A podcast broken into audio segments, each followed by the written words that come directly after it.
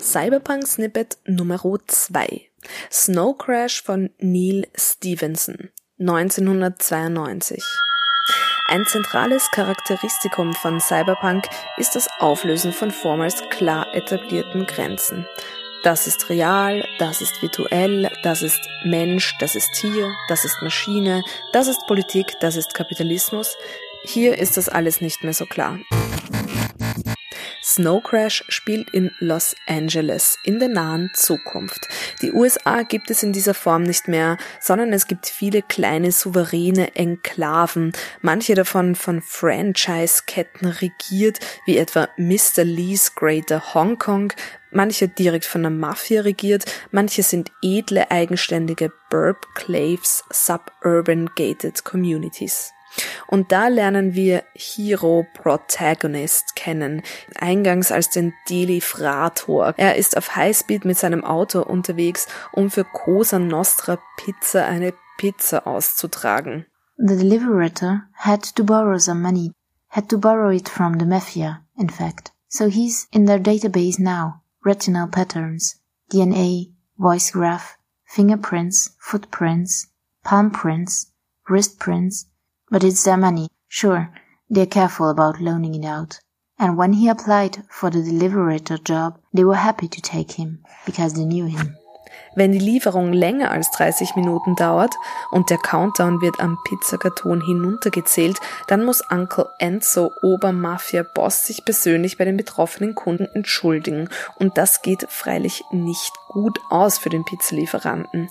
Und dann harponiert sich auch noch ein Radix-Kurier an Heroes Auto. Das sind so Skateboard-Kuriere, die ihre elektromagnetische Harpune an immer die schnellsten Objekte im Verkehr heften und sich so weiter bewegen mit ihrem Skateboard. Like a bicycle messenger, but a hundred times more irritating, because they don't pedal under their own power.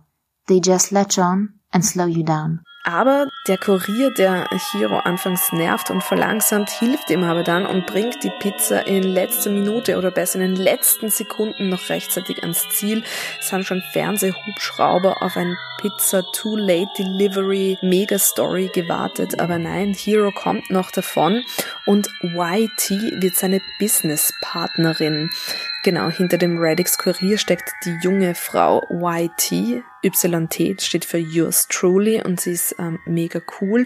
Und sie wird dann Hero Protagonists Business Partnerin, weil Hero ist nämlich eigentlich Hacker und er speist freiberuflich alle möglichen Informationen, Intel, in die Central Intelligence Corporation ein. Das ist eine Fusion aus der CIA und der Library of Congress. Gargoyles represent the embarrassing side of the Central Intelligence Corporation. Instead of using laptops, they wear their computers on their bodies, broken up into separate modules that hang on the waist, on the back, on the headset. They serve as human surveillance devices, recording everything that happens around them. Und in seiner Freizeit baut er dann auch noch am Metaverse. Das ist eine Art Cyberspace, der durch Bodysuits und Goggles vollkommen immersiv erlebt werden kann, also so ein Second Life, in dem sich die Hacker frei bewegen oder Menschen, die sich halt die Software und die ganzen Suits und so weiter teuer kaufen. By drawing the moving three-dimensional image at a resolution of 2K pixels on the side, it can be as sharp as the eye can perceive, and by pumping stereo digital sound through the little earphones, the moving 3D pictures can have a perfectly realistic soundtrack. So Hiro is not actually here at all. He's in a computer-generated universe that his computer is drawing onto his goggles and pumping into his earphones.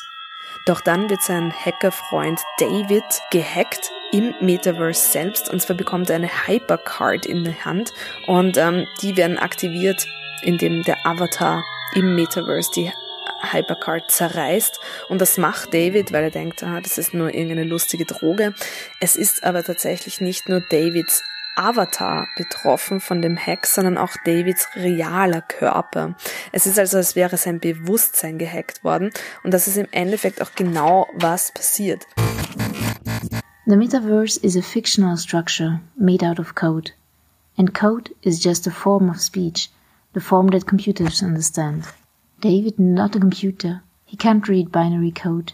Worauf es Neil Stevenson in dem Roman in Snow Crash nämlich dann ankommt, außer dieser urspaßigen Cyberpunk-Action, ist die Parallelführung von menschlicher, natürlicher Sprache und Computercode.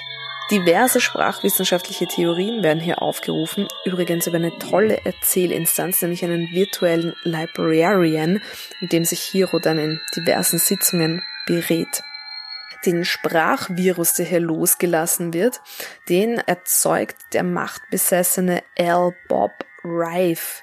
Und der lässt den einerseits als äh, Biovirus los, also wirklich als biologischen Virus, der wird über Körpersäfte übertragen, über Niesen, über Blut und so weiter. Aber er wird auch auf die Hacker losgelassen und zwar direkt über 0 und 1, also über Computercode und Hacker sind das so gewohnt zu lesen, dass sie quasi das über die Augen äh, auch diesen Virus aufnehmen können. He knows one thing. The metaverse has now become a place where you can get killed. Or at least have your brain reamed out to the point where you might as well be dead. This is a radical change in the nature of the place. Guns have come to paradise. Basieren tut das auf einer Theorie, dass Sprache in unseren Gehirnwindungen vorprogrammiert ist, also eine ganz bestimmte Sprachstruktur immer schon in unserem Hirn vorhanden ist. Und laut dieser Theorie ist dann schon Babel, also die Sprachverwirrung, war schon ein erster Sprachvirus. Sehr toll von dem virtuellen Librarian erzählt. L. Bob Rife muss jetzt natürlich gestoppt werden. Und das ist aber gar nicht so leicht, weil er hat bereits hunderte Menschen per Snow Crash Gehirn gewaschen und eine Religion gegründet. Und er flottiert mit einem ultraargen Typen für alles Bodyguard Raven auf einem riesigen Floß, das aus hunderten Booten und Schiffen besteht, also selbst ein Inselstaat ist. Und das ist die gefürchtete The Raft. Und Raven fährt eine Harley und hat da eine Atombombe als Beiwagerl, aber YT hat ein Skateboard mit Smart Wheels und Nightside Goggles und eine Vagina Dentata und sie steht unter Schutz von Uncle Enzo, der nämlich eine Hundehalsband-Anhängerkette überlassen hat. Hero hat Hilfe von seinem Mitbewohner und Speed Trash Rockstar Vitali Chernobyl, mit dem er eine Storage Unit bewohnt und auch von seiner Ex-Freundin, der genialen Hackerin Juanita, die auf sehr sehr cyberpunkige Weise religiös ist und daher auch schon L. Bob Rives Kult mal ausprobiert hat und sie hat daher zwei kurze Antennen, die aus ihrem Schädel hinter ihren Ohren herauskommen. Ah ja, und dann ist da auch noch der Hund Fido, den YT als Welpen gerettet hat und der hilft ihnen dann auch noch, weil inzwischen kybernetisch und vollkommen gepanzerte Killermaschine. Alles wird gut, alles bleibt weird. Die Zitate hat Luis Horvath gelesen. Julia Grillmeier sagt bis bald bei Super